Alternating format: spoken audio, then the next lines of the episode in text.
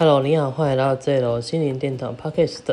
今天来跟你分享，就是如果说有时候你透过占卜或桃牌占卜，那发现呢运势不好的时候，这时候怎么办呢？其实吼，可以透过桃牌哦，然后或者是占卜去得到一些指导跟方向，该怎么做。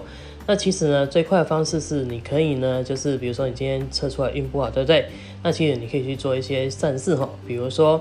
去呃户外走路的时候，看到地上的垃圾，捡起来把它放到资源回收桶里面，或者是呢，就是如果说你本身有发票的时候，你可以把发票呢，哦再加个一块钱或五块钱包起来，投到那个就是一些公益的发票捐赠箱也不错。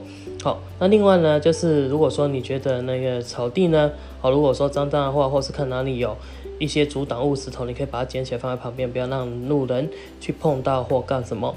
那这样呢，其实呢，就是可以改变命运。那因为你透过这样做行善，你心里会开心嘛，那运势就会渐渐改变。然后保持着开心的心态啊，然后说对自己说，哎，我的运很好的，即使暂时不好，但是我可以努力让它过去，会好的。